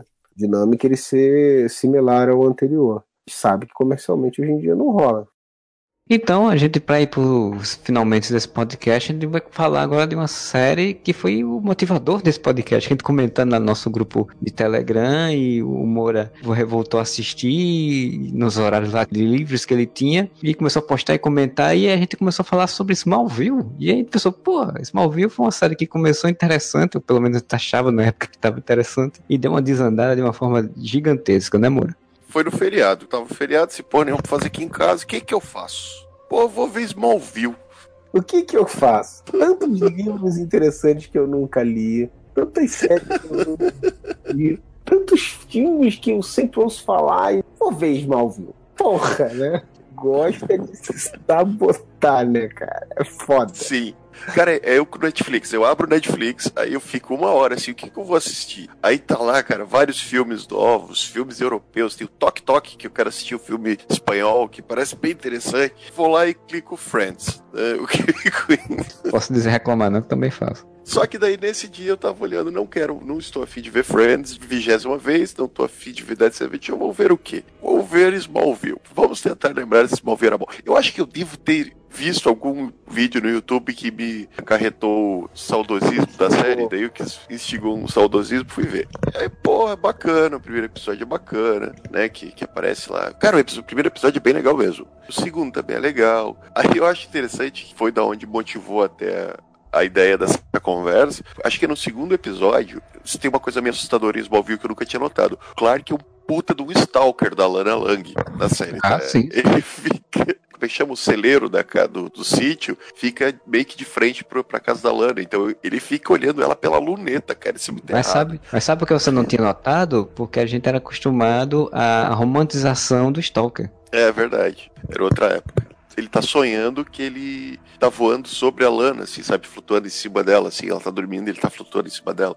Ele tá sonhando, então, mas ele tá flutuando na cama dele. Isso é o segundo episódio. E ele cai, assim. Aí ele fala pro Jonathan: Não, eu tava flutuando hoje quando eu acordei. Ele, como assim? Eu tava flutuando. E agora? Ele, agora você está quebrando as leis da física. Estamos em outro nível. E daí leva 10 anos pro, pro Clark voar de verdade na série. 10 anos.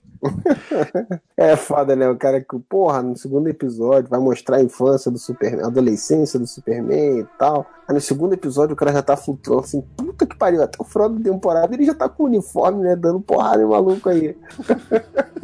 Pela lógica da época, né? Tipo, você sabia que o Superman fez o ensino médio ali não fez faculdade, né? Foi viajar pelo mundo e depois que viajou pelo mundo voltou pra Metrópolis e virou jornalista.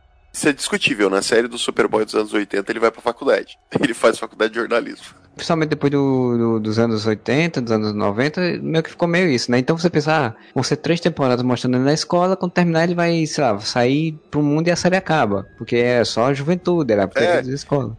Ah, e outra coisa interessante, eu nunca tinha notado na época também, eles meio que dão umas datas, tá ligado? Então faz 12 anos que caiu a chuva de meteoros Smallville. Smallville, e a Lana fala que ela tinha 3 anos de idade quando a mãe dela morreu. Isso quer dizer que eles querem nos convencer que aquele Tom Welling de 25 anos, barbanjo, tem 15 anos na série. o cara é um adulto formado, mas ele tem 15 anos. Eu pensei que você ia dizer, pô, e tem uma coisa que eu nunca tinha notado, que a Chloe de repente sumia e aparecia meio estranha com, a- com as marcas no corpo. Com as marcas, né? As figurantes da série sumiam do nada. Enfim, eu parei, porque né, eu parei ali no, no quinto episódio, porque já começa a ficar meio repetitivo e eu não tenho mais saco pra assistir. Só que, bicho, a série, pelo, pela deslembrança, é porque o Modeste não tá aqui pra defender a série, senão o Modeste ia dizer, não, foi boa até a oitava temporada, metade da oitava temporada ainda era muito bom. Velho, vai ficando ruim, mas vai ficando ruim, mas vai ficando ruim de uma forma tão agressiva. Porque no começo, velho, o Clark é massa, o lance de ser bem a adolescência dele, até o lance da meteoro lá que vai dando poder pra todo mundo, sabe? Todo episódio o cara, sei lá, queima a mão numa kriptonita quente, ele ganha poder de fogo, né? O outro. É, mas, mas isso aí dá pra entender, porque também assim, você tinha arquivo X que tinha isso do cara, do personagem estranho que aparecia toda temporada, todo episódio. É, mas é porque o enjoativo é que era sempre por causa da kriptonita. Mas ok, É. ok. O que inventaram pra né? treinador do time de futebol, que no caso é o pai do Kevin, do Anos Incríveis, ele tá fazendo sauna. Dentro do negócio do calor da sauna tem uns pedacinhos de kriptonita. Aí por isso ele ganha poder de fogo. Sim. Mas a dinâmica é legal, tá ligado? Alguns vilões É, são e- legais. O cara inseto é legal, que é um dos vilões e tal. E eles tinham construído um entorno interessante. Você tinha o Lex Luthor, que era um Lex Luthor interessante. Você tinha, Porra, o Lex Luthor é muito foda. Você tinha a Chloe, que era um personagem interessante. E, e essa dinâmica ali de escola e tal. Eles criavam umas, umas coisas interessantes. E geralmente eles faziam aquilo que, que boa parte das séries fazem, né? Tipo, o último episódio da temporada era um episódio bem foda, assim, bem legal, com uma, uma coisa bem interessante, né? Uma reviravolta interessante. Como, por exemplo, no último episódio da temporada, os furacões, ele vai salvar a Lana e ele flutua. a tela. Sim, daí tu pensa, ele voou. Pois é, e aí no, no outro, na outra ele fica revoltadozinho e bota Kryptonita no, no vermelho na mão e vai pro Metrópolis numa temporada. Tu deu uma pausa agora, eu fiquei preocupado. Bota a Kryptonita no cu, tu pensando. É, tá Enfia pior a Kryptonita no cu. Tá mais bizarro que California Cage, velho. Mas aí no início da outra temporada, aí tipo, pra resgatar ele, ele vai com aquele recurso lá do Jor-El fantasma que dá poderes pro Jonathan e o Jonathan com superpoderes e derruba Nossa. ele. Quando aparece o Jorel ex-máquina, a série piora muito, né, cara? Que daí o Jorel consegue fazer qualquer coisa. O Jorel dá poder pro Jonathan Kent. O Jorel Viaja no volta o tempo. tempo. O Jorel faz tudo, cara.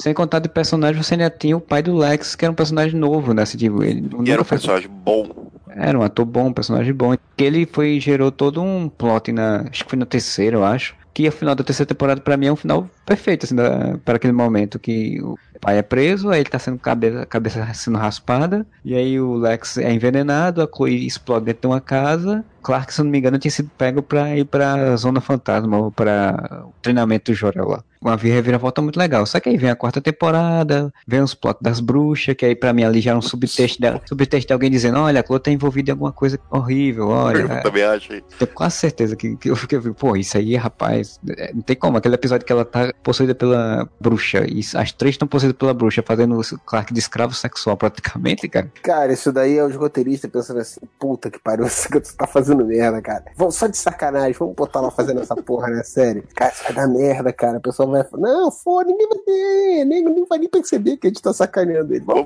Vamos, vamos fazer uma denúncia velada. Ele não Pois vou é. nem se tocar, vamos botar ela fazendo as paradas que ela faz na vida dela na, na série. Aí a série teve a morte de Lex, teve um clone do Lex, teve, sei lá, Legião de Super-Heróis.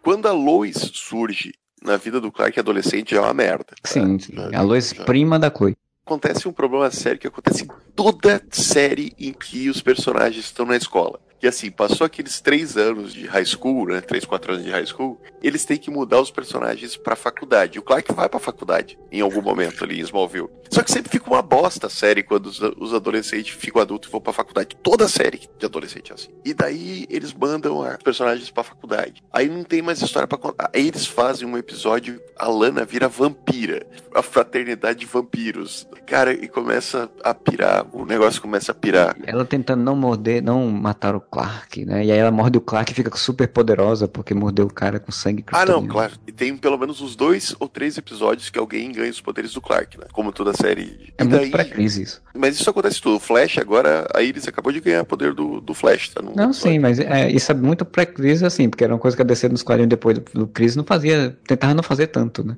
Coisa pirata, assim. E daí o que acontece, cara? Chegou uma hora, o Clark só não virava Superman porque não podia na série. Todos os vilões começaram a aparecer antes dele, antes dele virar Super-Homem, né? Nisso, pelo menos, Gotham foi sincera, né? Desde o início ela falou, vai ter os vilões. Smallville não. Apareceu Brainiac, apareceu Metalo, apareceu Parasita. Todos os vilões do Superman surgem antes dele virar Superman. Aí começa a aparecer todos os heróis antes dele virar Superman. É, teoricamente, o Super-Homem, ele é classicamente o primeiro super-herói, né? É o que Até no- inspira todo mundo a, a ir pra, som, pra luz, né? Pra se mostrar. E aí, nesse caso, não. Primeiro é o Arqueiro Verde. Arqueiro Verde, Gladiador Dourado, Besouro Azul, Aquaman, Cyborg, todos eles aparecem antes do Impulso. Flash. O Impulso, né, que não usa o nome de Flash. Eu acho legal que daí, como eles não tinham grana, os uniformes é tipo os moletom, né? Os moletom e óculos escuros, todo mundo usa moletom e óculos escuros. Aí tem Liga da Justiça. Aí chega uma hora que eles não podem transformar o Clark em Superman, mas ele já tá, cara, já passou 7, 8 anos. Ele já tá morando em Metrópolis. Ele vira o borrão. Aí o que que, aí, o que, que eles fazem? Dão a jaqueta de couro pro Clark, que tem o símbolo em alto relevo, né? Cara, o símbolo do e- S em borrão, alto relevo. Borrão, pra mim, isso aqui que parece. Borrão parece nome de estagiário de empresa de animação, sei lá. É o cara que esbarra nos negócios, fode tudo. Cara, borrão era o nome dos personagens da Malhação. da temporada assim, do Rodrigo Faro, que ninguém lembra. Se eu não me engano, nessa época aí, a DC não, não tinha coisa do Superboy mais, assim, né? Tipo, o Superboy era, era um personagem que. Eu não lembro se ele tava, tinha teoricamente morrido de novo, não sei, enfim. Mas eles estavam tentando não usar o nome Superboy, né? Até porque tava nessas brigas de, de direitos aí da. A é DC, né? Porque o SBT usava, porque era As Não, sim. Aventuras do Superboy. A DC, porque senão eles podiam tranquilamente ter botado ele como Superboy e no final, do, no final da série chamar Superman. É. Mas aí já tinha passado 7, 8 anos, ele já tinha 22, 23 anos, ele podia ser o Super-Homem. Mas eles não queriam usar o, o lance do Super-Homem porque é a origem do Superman. Mas ele já era. Ele já estava enfrentando o crime usando uma jaqueta de cor vermelha com símbolo em alto relevo. Depois eles botam ele de sobretudo preto com a camisa preta e o símbolo no peito. Teve invasão kryptoniana do, do Zod, inclusive, a Terra. Ele lutou com o Apocalipse antes de virar o Superman. Ele não tinha mais ninguém pra enfrentar depois que ele virou o Superman. Teve o, o Jor-El clone que veio da não sei da onde e daí teve uma temporada que tinha o Jor-El na Terra, mas que era um clone de Jor-El, uma coisa assim. Não, acho que era o Jorel do passado, não? A versão dele do O passado. Jor-El que- do passado. sim. Será que não era o irmão do Jorel? Pode ser o o irmão do Jo- Jor-El. Era o Jorel Santana? E cara, chegou um- uma hora pra ter noção.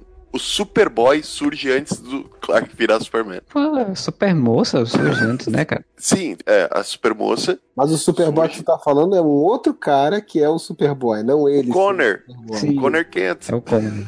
É um clone dele com o Lex Luthor. Que a Supergirl vem também da mesma coisa, né? De chegar na nave e tal. Não, e aí. Supergirl eu lembro que tinha, que o pessoal postava imagem dela. Cara, o único episódio que eu vi, e mal viu, eu, eu vi um comecinho, que eu fiquei muito intrigado quando o pessoal falou que ia ter essa porra. Eu falei, não, eu, eu- eu- quero ver qual é essa parada. Teve um episódio com os Super Gêmeos, não teve? Teve. Que eu me lembro disso, cara, que eu vi um pedaço desse episódio pra ver qual era dos Super Gêmeos, entendeu? Foi o único episódio que eu assisti uma parte dele de Smallville, porque eu nunca vi Smallville. Só que assim, algumas coisas como Legião dos Super-Heróis encaixam em você botar na adolescência do Superman. Tem um que eu acho bacaninha, um episódio, que é da Sociedade da Justiça, que é quando. Ah, eu lembro dos Clark- visuais, o pessoal mostrando os visuais, tinha uns visuais meio toscos. Né?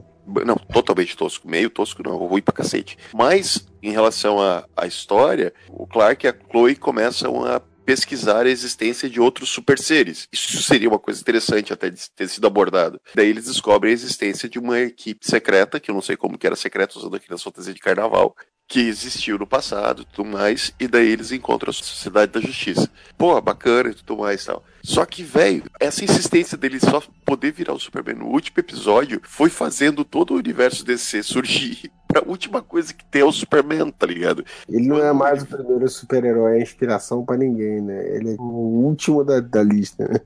Isso, porque o Metalo, o Parasita, o próprio Lex, todos os vilões, eles não enfrentam o Superman, eles enfrentam o Clark Kent. Então quer dizer que quando ele virar Superman, todo mundo vai saber que ele é Ah, mas, mas o Lex, mas o Lex eles explicaram como ele não vai saber. Nossa.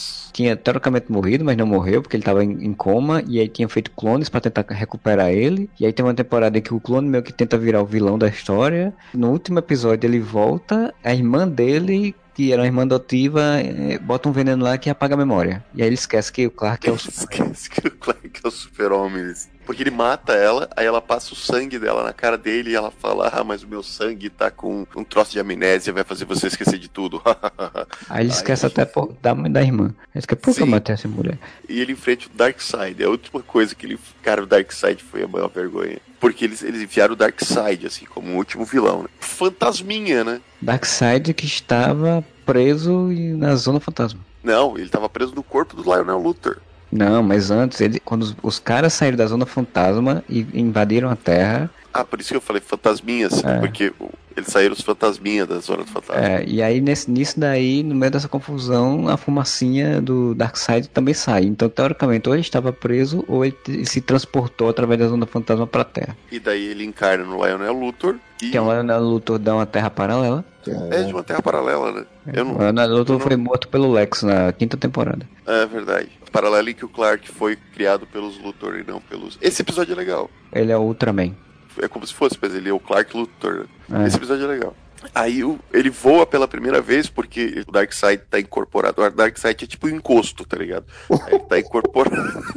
ele tá incorporado no Lionel Luthor. É, restrições orçamentárias não fazem, né, cara? O Darkseid virou um imposto. Tipo aquela novela que vocês gostam lá, que o cara... Tipo a viagem. a viagem. Ele fica ali sussurrando no ouvido lá na luta. Vai lá, vai lá, faz merda. Aí. Aí finalmente o Clark voa, sei lá, no último episódio, ele flutua, aí eles vai lá e pum, dá uma porrada no, no Lion, né, meio que forma uma fumaça que parece o Darkseid bem mal feito. Acabou. O legal é como ele voa, né? Porque, tipo, é, ele voa lembrando das falas do Jorel, dizendo que ele tinha que confiar nele mesmo, que ele não voava porque ele tinha falta de confiança. Sim. E ele confia nele mesmo, ele começa a voar, destrói o Darkseid, voa pra não sei onde, pega um uniforme e vai empurrar. Ah, não, porque tem uma coisa importante de se dizer, que o último episódio, ele é muito pirado, cara. Eles estão no casamento, Clark da Lois, é isso? Acho que é o Clark e a Lois estão casando. Quem que aparece? Aparece a vovó Bondade, o Gordon Godfrey e mais algum, a secla do, do Darkseid, que eu não lembro, que na verdade são três pessoas. A vovó Bondade, ela não vive em Apocalipse, ela tem um orfanato na Terra que ela treina as mulheres para ser assassina. Aí eles impedem o casamento. Metade do último episódio é o casamento da Lois e do Clark que não dá certo. E o Clark, sei lá, com medo de fazer o discurso, sabe? Falar os votos, assim. É muito idiota. Aí isso acontece porque Apocalipse está vindo em direção à Terra. As pessoas olham lá para o céu e tá vindo um planeta gigante que vai se chocar com a Terra, que é Apocalipse. Aí o Clark vai lá correndo, chega na Fortaleza da Solidão, pega a roupa do Superman, que eles emprestaram de Superman Returns, né, porque é a mesma roupa que o Brandon Holt usa, e voa só que, cara, a cena é assim, ó, tá vindo o planeta, aí você vê só um borrão, assim, que é o, o Superman digital mal feito. Aí só aparece ele empurrando o planeta pra longe. Acabou. é isso aí. Ah, pô, pré-crédito total esse negócio, cara. Dá um pulo no tempo, você vê que se passaram mais 10 anos, sei lá quanto tempo, e daí agora ele é o Clark Kent de óculos e Metrópolis, porque ele não usa óculos até aquele momento, fazendo de tanso e tudo mais, tal, né, que igual o Clark do Christopher Reeve. E o final ele subindo no terraço, abrindo a camisa e mostrando que ele virou super-homem. Cara, é, é, mas é mal feito de um nível, assim, o último episódio chega a dar vergonha. Eu fiz um post do Areva lá em 2011, na época que saiu o último episódio, detalhando quão ruim esse episódio é, assim. Sem contar que eles ainda fazem um remédio, né? Porque, tipo, no final, isso é a Chloe contando para o filho dela, com o Arqueiro Verde, toda essa história. Né? Tá lendo num gibi chamado é. Smallville. Então existe um gibi rodando contando que o super-homem é o Clark Kent, né? Inclusive. Pra dar a entender que tudo foi exagerado. Tava contando uma história, enfim.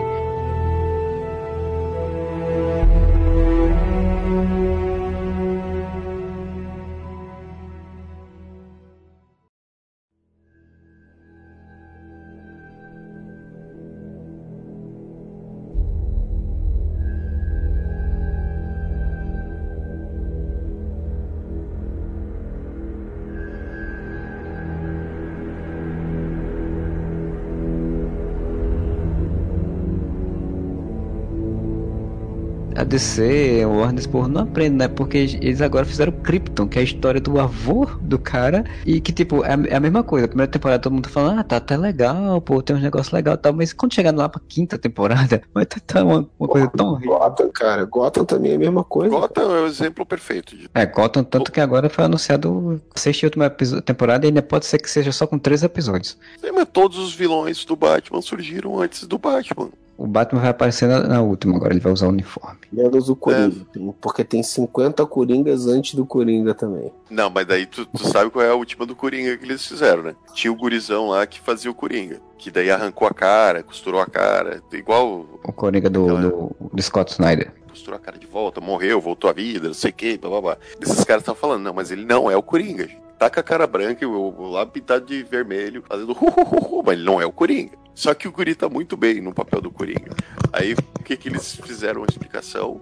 Ele tem um irmão gêmeo. Ele, e o irmão gêmeo dele é o Coringa. Então, ele, Mas eles ainda vão dizer que o irmão gêmeo também não é o Coringa, tá? É, no final eles vão acabar falando isso. Mas, cara, o irmão gêmeo dele é um cara bonzinho, mas daí quando o pseudo Coringa morre, ele manda uma caixinha pro irmão dele que quando ele abre sai uma fumacinha roxa que enlouquece ele e ele vira o Coringa.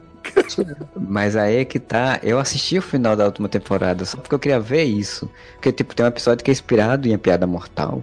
E eu queria ver como é que foi. E não, não foi a caixinha que deixou louco. Ele já era assim. Ele só tava fingindo que tinha sido enlouquecido pela caixa. Mas fingindo como se a cena da caixa é ele sozinho? Pra gente, Ele tem consciência de que ele é um personagem de série, ele quebra a quarta parede. Então, Ele é o- ele faz todo esse fingimento, conta a história da caixa pro Bruce Wayne, começa a dizer que tá achando que o irmão tá vivo, que o irmão tá tentando matar ele, e não sei o que, leva o Bruce Wayne pro túmulo do irmão, aí quando chega lá o túmulo do irmão tá aberto, o caixão não tá, e o irmão não tá, ele fica dizendo isso, não sei o que, aí quando eles fazem a grande revelação do episódio, não me engano, ele dá um tiro, acho que no Bruce Wayne, alguma coisa, e diz que não, não foi fumaça que me enlouqueceu nem nada. Meu irmão era fraco, ele não, não podia fazer as coisas que tinha que fazer, mas eu posso, não sei o que e tal. Como se ele tivesse fingido, sabe, o tempo todo de que, do que era.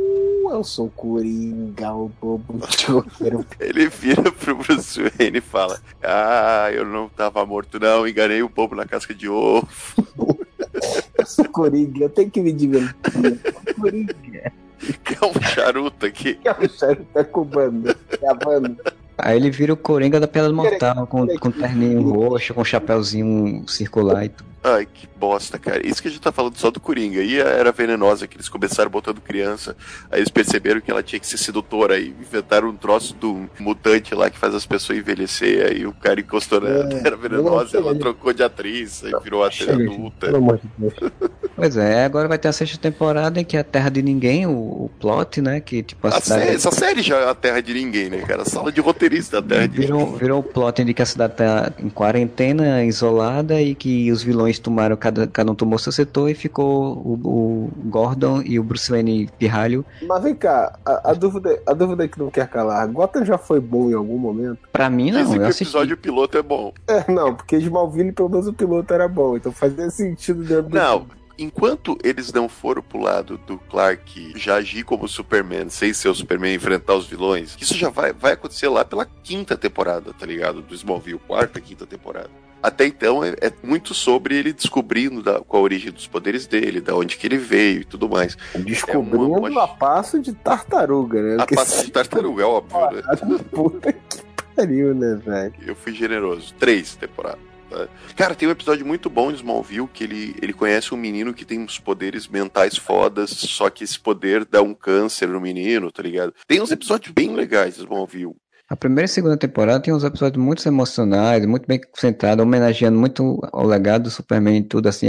São aqueles episódios que eles fazem de vez em quando pra você dizer, porra, eu vou voltar a assistir essa série. Não, mas eu acho que realmente quando eles não extrapolavam o negócio pra querer fazer uma série do Superman, ao invés de ser uma série sobre adolescente do Superman, que é a primeira e a segunda temporada principalmente, talvez a terceira, se não me falha a memória, é massa, tá ligado? Tem uma parte toda em que é o Lionel fica subentendido que o Lionel sabe que o Clark é alienígena, então é por isso que ele fica circulando a família ali. Isso é bacana. O ruim é quando, ah, não, agora é quando vira uma série do Superman sem poder ser uma série do Superman. Gotham já virou muito rápido uma série do Batman sem o Batman, tá ligado? É, na primeira temporada já é assim. Primeira temporada, porque assim, ele começou com uma série que ah, tem um Gordon e o Gordon ajudando o Bruce Wayne a descobrir quem matou pai, os pais. E tem alguns personagens que vão virar vilões no futuro, como o Enigma, que era um funcionário da, da delegacia de polícia, o Pinguim, que ia se tornar no final da temporada um chefe de pequena gangue lá e tal, não sei o que. E aí você tinha essa ideia. Só que, tipo, a série começou a ver que os vilões davam mais sucesso do que os heróis, né? Essa ideia já é errada. Porque o Bruce Wayne é uma criança, é um menino ainda, não sabe mexer nessa porra. E os caras já são adultos, já trabalhando, sei lá. Ou seja, quando ele virar o Batman, vai ser tipo o Homem-Aranha versus o Abutre, cara. É tudo velho, velho. Os inimigos dele é tudo, tudo de bengala, bicho. É, pois é, essa é a questão. Tava- Eu assisti esses episódios agora no final dessa última temporada que teve, e o cara, pô, Eduardo Nigma já é o charada, Pinguim já tá bem rodado na história. Cara, eu acho que o único que funciona nesse contexto é o pinguim, porque o pinguim é um velho gordo, né? Basicamente. Sim, sim. Você fazer o pinguim e escalonando uma, uma hierarquia tem- mafiosa. Não, mas a, gra- a grande sacada da primeira temporada foi exatamente isso, porque o Pinguim era meio que o personagem vilão de destaque, e ele tem uma, uma idade jovem, então ele, tá, ele estaria dentro da lógica do, do Bruce, né? Ele seria um pouquinho mais velho só, então funcionaria. Só que a medida disso, como você falou, eu tô sem o frio, que já, já é velho. nossa, cara, já tem o Mr. Freeze de armadura tirando gelo nas pessoas. Botou, cara. botou o Razel Gu, botou a Corte das Corujas, a, a Ordem de São Dumas, um Caralho, coisa. até a corte das corujas, essa merda que é recente nos quadrinhos enfiaram. Entrou de tudo, cara, tem de tudo. Entrou Vagalume tá nessa Cara, série, tem, tem uma- coisa. Tem a mulher gato também, né? Tem a Celina. Ela chama Celina porque eles chamavam ela de Cat no É. começo. assim. Aí depois virou Selena. Ela era criança, mas tipo, depois que a atriz fez 18 anos de idade, ela começou a agir como uma, uma Michelle Pfeiffer, né? Do filme do, Ela é bem parecida com a Michelle Pfeiffer. do. Tim Burton, assim. A roupa um pouco lembra um pouco, essa coisa mais de ser mais sedutora e tal, né? Pois é, mas aí bota uma menor de idade pra fazer um papel do. Você sabe não- que vai ser é. uma mulher sedutora, né? É, pois é. É, Não, mas na primeira temporada ela não tinha isso. A primeira temporada era uma garota de rua que se virava, né? Era interessante até a abordagem. A mulher gato, a base dela é ser uma ladra, né? Então você consegue brincar com a menina de rua. E a era venenosa, que a, base dela é só ser uma sedutora. O poder dela é isso. Ah, tá pois é.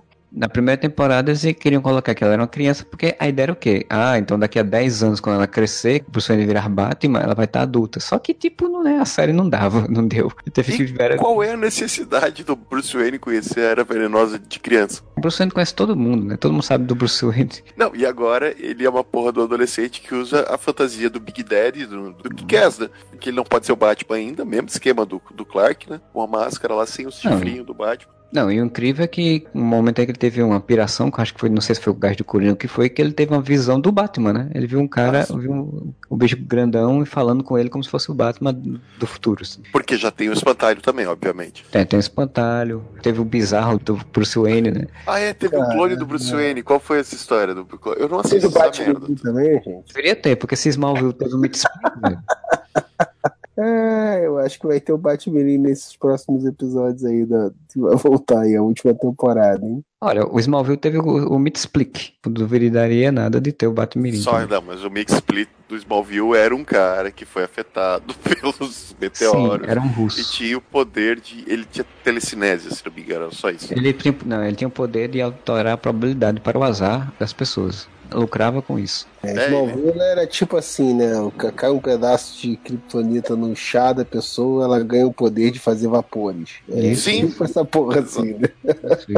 O último, todo episódio, a pessoa que era afetada pelo, pela criptonita, primeiro virava um psicopata automaticamente, matava a mãe, porque eram sempre adolescentes, e ou era obcecado pela Lois, ou pelo Clark, ou pela Chloe. Por um dos três, o personagem tinha que ser obcecado. Na primeira temporada era pela Lana, né? Boa parte era Não, mas teve, teve, teve um pela Chloe. Velho, O cara você já parou pra pensar que a cor pode ter sido afetada por uma dessas kryptonitas aí, velho? Ela É, pegou uma pedra verde lá e deu, fez uma parada lá e deu ruim, E velho. virou psicopata, pode ser. Exato. Tem um Krypton aí, que tem uma história do passado em Krypton, mas já tem um Adam Strange que é um viajante do tempo e que quer impedir que o Superman seja destruído no futuro. Que é uma coisa bem. apagado existência. Gente, volta para o futuro a parada, né, da capa, É. todas as vezes da capa que se desaparecer. aos- e vai sumindo aos poucos. Aí você tinha, aí você vê que a Warner tinha um projeto de fazer uma série chamada Metrópolis contando a história de Lois Lane e Lex Luthor. É uma foto da, da, da Liga da Justiça lá na central, o super-homem tá com a mãozinha assim, a mão do super-homem começa a desaparecer.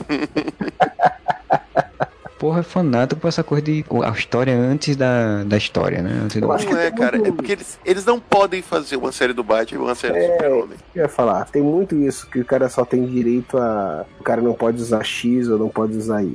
E o que vende é o Batman, é o super-homem. Então, eles tentaram É. fazer uma série da Mulher Maravilha, fizeram uma baita numa cagada, né? É, na vez que eles tentaram, que eles deixaram isso de lado e foram fazer série de personagens B da editora, aí funcionou, né? Assim, não é uma grande série, mas pelo menos funcionou pra eles, que é o Arqueiro. Arrow faz sucesso do cacete. Na TV, eu acho que o único que não apareceu foi o, o Lanterna Verde, né? É, porque é mais Ah, difícil nem- ser feito, né? Por favor, se é pra fazer o Lanterna Verde do SBT lá que passava da Liga da Justiça, nem faz. Apareceu, entre aspas, o Hal Jordan, mas o Lanterna Verde não. Supergirl tem o Ajax, tem o Flash. Apa- O Flash já teve uma série própria no passado também. O Aquaman teve um episódio piloto que não foi pra frente, mas apareceu em Smallville. A Mulher Maravilha teve a série que não foi pra frente também, que só teve piloto. Mas o Lanterna Verde eles não conseguem acertar nem no cinema com um orçamento gigante, foi conseguir na televisão com um DMRL pra fazer uma série. Não, não tem como. E Porra, mas o Lanterna Verde, investem. sabe que ia ser maneiro, cara? Eles faziam uma parada tipo super-herói americano com o anel do Lanterna Verde. Mas daí chama o Jack Black. Ele não e reto- retoma o projeto. Jack Black seria perfeito, velho. O Lanterna Verde, se fosse fazer, eles iam fazer um, um negócio que todo episódio ele ia ficar sem poderes. Ele usava o poder só uma vez, aí o anel descarregaria e aí pronto. A bateria deixou na mochila, que ficou dentro do ônibus, ele desceu do esqueceu a mochila, agora não sabe onde tá. Essas paradas assim, velho. Legends of Tomorrow, que a gente falou outro dia, né? Que o moço do pântano entrasse, ele ia perder os poderes e ia virar o cara normal que fala com planta, né? Eles eliminaram o nuclear, que era o cara que tinha mais efeito especial. Aí a, a equipe agora é a Canário, que não tem poder, o Constantine, que é bruxo e não, não tem muito poder visual, né? O Átomo cresce, usa o uniforme uma vez a cada cinco episódios, né? Que usa armadura. O Cidadão Gládio, que vira metal durante três segundos por episódio e é muito ridículo. Cara, um seriado chamado Curto Circuito. Sim, com a Courtney Cox. Toda vez que vocês falam dessa porra, eu me lembro do Curto Circuito. Era um cara que ficava pequeno, era um outro que corria pra caralho. É só poderes fáceis, assim, de você É.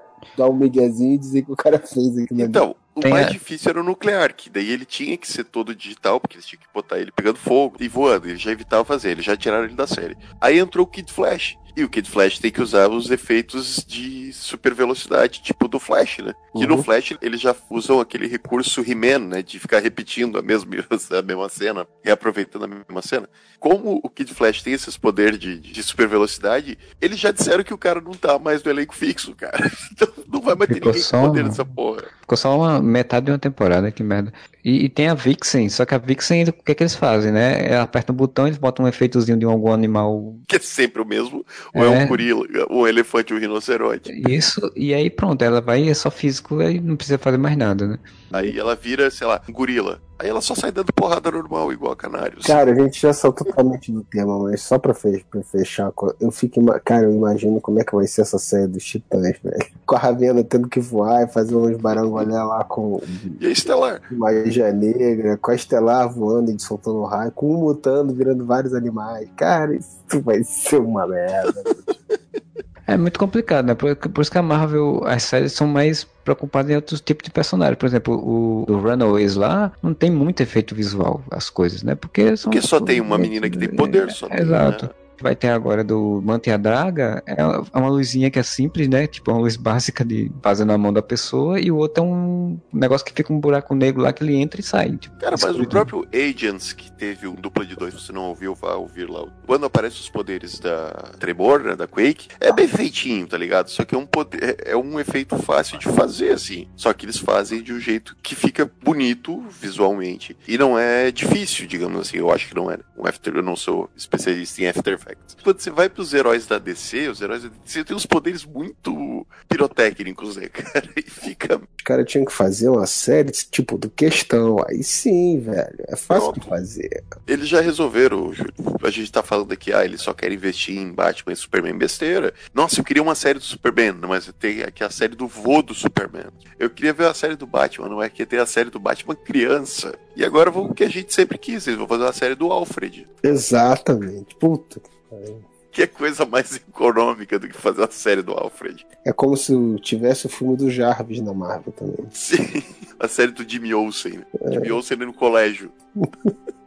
É, a Marvel botou o Jarvis, mas botou lá no passado com a gente Carter, né? Sim, isso foi maneiro. Como que vai ser a série do, do Alfred? Será? Ah, cara, vai mostrar ele envolvido com, com o serviço secreto britânico e tal. Vai ser Não, tipo, mas pior, pior que não é isso, não. Já saiu a sinopse. Ele vai ter saído da- da- do serviço secreto, aberto uma agência de particular. Tipo, Thomas aparece. particular. vai ser o seriado da diarista que tinha que O Dirapaz fazer uma mulher borrona. Solineusa. É Solineusa. beleza, é Solineusa. Que merda. E a outra que eu esqueci o nome também. A Marinette a Solineusa. Marinette, é. Puta que. Ele vai abrir uma agência particular de investigação e um dos primeiros clientes dele vai ser Thomas Wayne. Claro. E daí ele fala assim: Nossa, como você é um investigador bom, quer limpar minha casa? Não, ele vai falar assim: Eu acho que a minha mulher tá dormindo com o Coringa. Eu acho que ela se faz de mulher do Coringa. Eu quero que você vá pra minha casa investigar se a minha mulher tá dando pro Coringa. Ele vai se disfarçar de mordomo, vai estar um agente infiltrado dentro da mansão Wayne. Mansão Wayne. Ele vai chegar, tem essa fita aqui, Dr. E Thomas. aí o que, que vai acontecer? Ele vai descobrir que a Marta não pode ser infiel. É a Marta, né, cara? A Marta é a inspiração para toda a DC. Então ele vai descobrir que quem tá dando para o Coringa é a tia do. É a irmã do Thomas. É a irmã do Thomas Wayne, tá dando pro Coringa. Que merda, velho. Puta que Ah, cara, a, a gente sabe onde vai dar isso, né? Vai dar isso no Thomas Wayne virando um vigilante em algum momento. Não, o Alfred virando vigilante igual ele Não, mas tem que ser o Thomas Wayne. O Thomas vai deixar as bases do que vai ser o Batman pro Bruce. Aí ele vai conhecer a Marta durante a série. E a série vai terminar quando nascer o Bruce Wayne. E vai ter tipo um Coringa também. Vai ter um pinguim, vai ter uma era venenosa. Vai ter o pai do Coringa, o pai do Pinguim, o pai da. Exatamente, cara. Quem é você, o seu Coringa Sênior? O pai do pinguim deve ser foda, né? Porque lembra do, do desenho do pingo? Que o pai vai ter Era o pai pistola, né? Caralho. É muito pior do que o pinguim é o pai do pinguim, velho. Ah, cara, mas pode ver que vai ter o seu Zé Comopote, que é o pai do. do, do vai ser o vilão. Isso é a mesma bosta. Não, mas o pinguim não foi criado por, por pinguins, então vai ter um pinguim de verdade, né? Com um míssil nas costas, igual o Batman Retorno. O pinguim é o Mogli dos pinguins, ele foi criado por pinguim. Caralho. Daqui a pouco, quando acabar a série do Alfred, eles vão fazer uma série do pinguim vivendo entre os pinguins. E aí você vai ter a viagem dos pinguins lá, que é o documentário. Caraca, aí o pinguim vai descobrir que a, vocação dele, na verdade, é dançar, ele vai virar o rap fit. Cara, isso vai dar merda, bicho. Porra, parabéns, esse é uma série do Alfred. Mas eu ainda sou a favor de uma série do Alfred tipo Marinette mesmo. Cada dia na semana ele Cada dia ele manda limpar a casa de algum maluco diferente de Gotham. Aí fica lá, do, universo, do universo DC. Ele vai, lá, vai limpar os- o celeiro dos quentes, Isso, já pensou? Puta. A casa do Henry Allen, essas coisas assim. Aí elas vão parar lá na Ilha Paraíso. Uma série do Alfred, onde a grande discussão do episódio é o sindicato dos mordomos, falando sobre o aumento das taxas do meio. Meterem várias aventuras. O Figueirinha vai mandar ele pra. Agora você tem que limpar, Caraca, o pinguim, cara, lembrou do cara. tem que limpar aqui a, a casa do. Uma fazenda lá Smallville aqui. Ô, seu Alfred, eu tô achando umas pedras verdes esquisitas aqui. Eu vou embora dessa casa. Tá muito esquisito, umas pedras aqui. E ó, a Solineusa tá ficando esquisita, tá ganhando os poder aqui. Podia ser Alfred fascinando geral.